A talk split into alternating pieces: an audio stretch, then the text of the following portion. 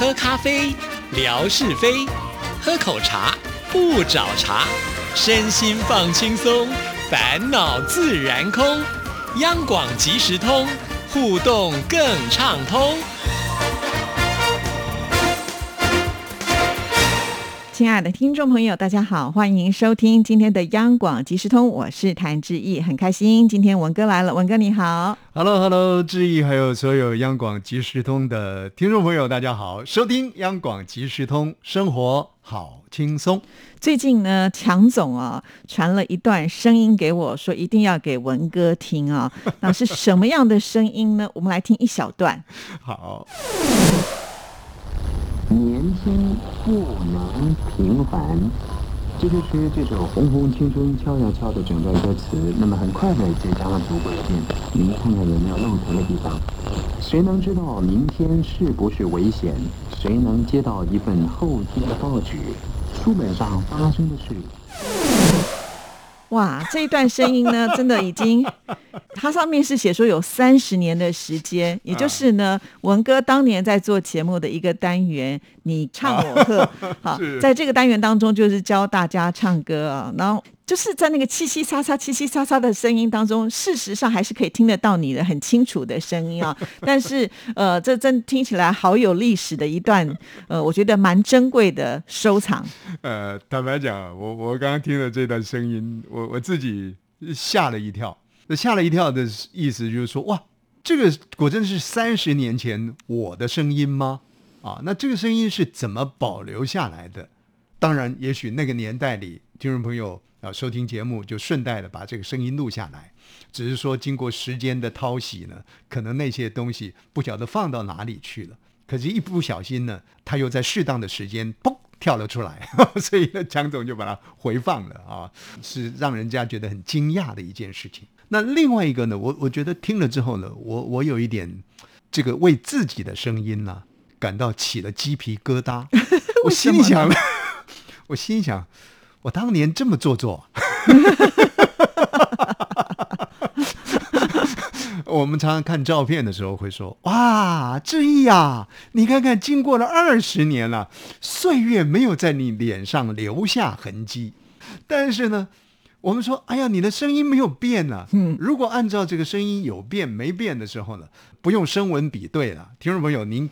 听到刚刚的那一段吴瑞文的声音，一方面就我发声的人来讲呢，因为那是我自己的声音嘛，当年的声音，我会觉得说好做作啊，然后我又觉得说，哎，这声音怎么这么我们台湾话讲的？说幼 key，幼 key 啊，就是幼齿啊，那个牙齿呢不是像我们这个老牙齿了，是是年幼的牙齿，表示呢他还年轻还青涩。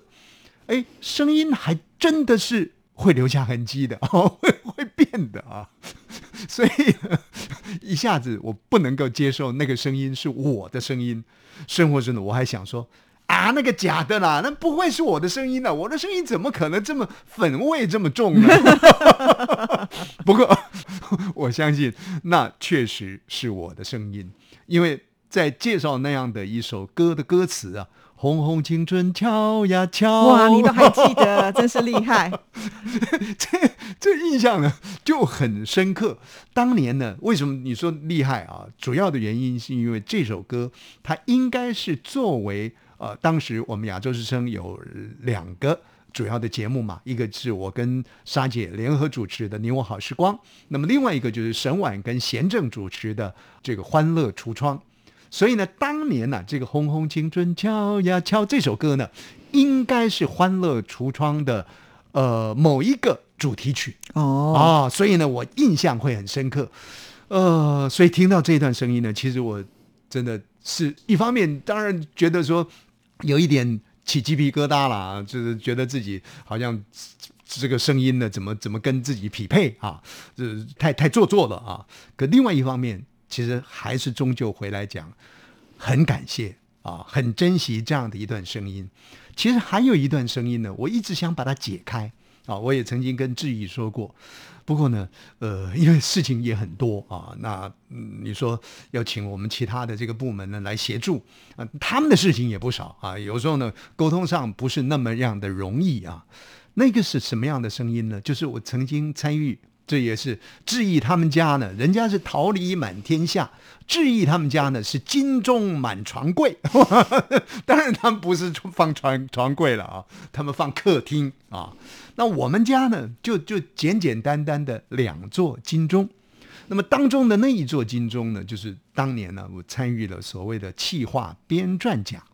那那个时候呢，一方面是是要提供这个企划编撰的稿件嘛，啊，二方面呢，当然也要提供这个节目，啊，所以呢，有有节目的这个声音档留存下来。我还记得那个名称呢，我叫做叫做什么什么牵手吟。啊，就是在介绍这个闽南语歌曲啊，呃，在台湾社会的这个流传。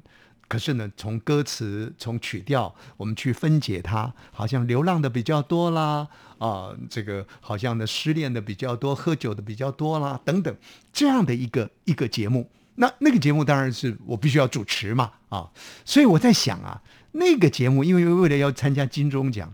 可能比刚刚各位听众朋友所听到的是声音呢，还来的做作。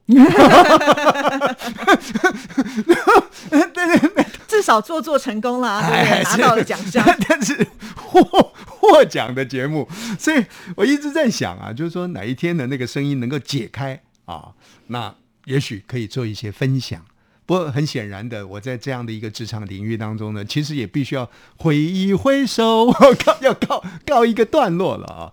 那到底未来有多少时间啊，可以运用到这些资源，把原来属于这个电台的这个这个财产呢，把它做一个解构啊？其实我现在看的是蛮绝望的了，应该不太有这个机会。啊，但是我我个人也在想说，呃，也许在将来的这个时间里头啊，看看找一个什么样的机构啦，或者找一个什么样的单位啦，啊，或者是呃做个讨论啦，啊，我我想还是想把那些声音呢，把它转移出来。那听众朋友可能会说，哦，我自告奋勇，我来解，我来解。很抱歉，不容易解啊，因为那个是盘带。啊，我们过去的这个时间里头呢，用瓷粉啊所做的那个盘带，不是一般的这个机器，它是呢专业用的这个盘带的这个声音啊，所以它必须要有那个机器呢，把它转拷到我们的这个数位机器里头来，所以不是那么容易啦啊。那那我我个人在想说，如果那个声音能够做一些转档的话，也许啊。恶心巴拉的东西呢会更多，到时候呢，我们就成立一个叫做呢 呕吐博物馆。就可以来听听当年的我们的一些声音了。对我其实觉得人哈就是这样，就是你明明现在听我们的央广即时通，还是文哥的声音，然后还是可以这么的清晰，因为透过我们的节目视频，在微博上你就点了就可以听了。那以前强总的那个时代呢，还真的是必须要去一直调啊，一直扭啊，一直甩啊，要想办法用这个天线啊，去怎么样的让这个声音能够呃，就是听得清楚啊。因为我们刚刚听到那个。叽叽喳喳、叽叽喳喳的声音还真的蛮多的。在那个时候，明明是这么的困难，可是他们还是愿意把它保留下来。而且现在回来听的时候，还是充满了感动。不然的话，他就不会说啊，这个要传给文哥听。所以那个感情是非常非常的深厚。那不是我们现在这种清新的声音就能够抓住大家的那一种心啊。所以，所以我们说人跟人之间的一个交流、情感的一个凝聚跟结合，可能它不是。啊，走过了一段平顺的路程啊，就情感就结合了。人家讲说，哎呀，这个是我的这个革命战友，我们彼此之间呢有革命情感，一样的道理啊。在收听广播节目的过程啊，一般的节目，反正呢像自来水一样，打开了这个谭志毅小姐就在那哗啦哗啦的讲一些话啊，可能你会觉得啊，反正就打开了，就频道扭对了就听得到。在过去那个年代里面呢，短波。啊，来自遥远，来自那么样千里之外、万里之遥的这个朋友的声音，好不容易呢，让我在这个短波的线上呢，能够接收到，那叽叽喳喳呢，反而是不重要了，因为最重要的是，我从叽叽喳喳当中呢，能够探究到底对方在说些什么。尤其是很多的朋友呢，他静心在等候的，就是，哎，拜托，我十天前、我二十天前写过的一封信，到底。他在这个星期的节目当中会不会回答我？会期待着说我投递出去的这个讯息呢？对方有没有收到？所以你看看，投递是困难的，听众朋友都说他们走远路去送信啊，去寄信，然后呢，收听又是困难的。不过坦白讲了，那个年代里的声音呢，如果跟现在相较起来的话呢，还算是清晰啊，因为那个年代里呢，基本上来讲，电波杂讯就是干扰的这个讯息呢，比较没有那么多。那现代的这个时空里面呢，其实哇，空气当中呢有各种不同的这个电讯呢在流动着。何况呢，呃，这些年来呢，中国大陆呢其实富强康乐了哈，有更多的能力呀，就我们声音的这种传递的呃的那个状况下呢，给予阻挡啦，给予切割啦，给予我们所说的这个干扰啦。其实可能现在听起来呢更不容易了。但是话说回来，从经济学上来说呢，我认为现在可以不用干扰了。为什么？因为现在大家基本上听到有些微的杂讯呢，都会不喜欢，都会觉得这什么东西嘛？我宁愿来听数位平台的东西啊。所以其实可以不用干扰了啦啊，可以让吴瑞文呃，让谭志毅呢大声的说话。当然时空不一样了啊。那人家讲说糟糠之妻不可弃，也确实是这样子啊。你看，为什么糟糠之妻不不可弃？当年就是大家贫苦走过那样的一个年岁啊，那有太多的生命故事在里面了。所以听众朋友呢，留下这个声音呢，也是糟糠之音不可弃也。是是是，那我想今天的这段声音也会勾起很多听众朋友的回忆啊，不妨大家都开始翻箱倒柜找一下，哎，搞不好还有更多的声音出现呢。因为这个声音跟我们文哥自己保留下来的是不一样的，因为你保留下来是完整完美的声音，就是你在录制的时候呢是很干干净净的，但是我们听众朋友留下来的呢，那就是真的在听的过。过程当中的一种 算是证据了。我我我我坦白讲了啊，就是说，就像照片一样嘛。当这个照片出来了，就十张，我们一看，哎呦，这张呢，我眼睛闭起来了；那一张呢，我眼睛偏了。那如何如何，我们就会丢丢丢，都把它丢掉了啊，就会留下一个唯美的东西呢，给这个看照片的人。那同样的声音的表现也是这样子，我们会觉得说这一集呢，哎，我比较好，我把它留下来；那一集呢？啊，不得不就播出了，可是不好，我们就不用留下来了。可是每一位收音机旁的听众朋友，把我们的声音呢都当做珍珠，哎，他不会认为呢这一颗颗粒比较比较黄，那颗颗粒比较白，那这黄的就不要留白的，他不会这么想的。所以每一段声音都是珍贵的，但是每一段声音如果出土的话，都会让我提心吊胆 想说，哎呦，这个就是当年的四大天王啊。原来就是这样，这就好像呢，我们现在这个年代去听那个白光的歌，我们这个年代呢去听那个什么什么什么音的歌，你会觉得哦，这个叫流行歌啊，什么炒豆豆啊，然后呢捏着鼻子唱啊，这当年还红啊，红个什么劲儿？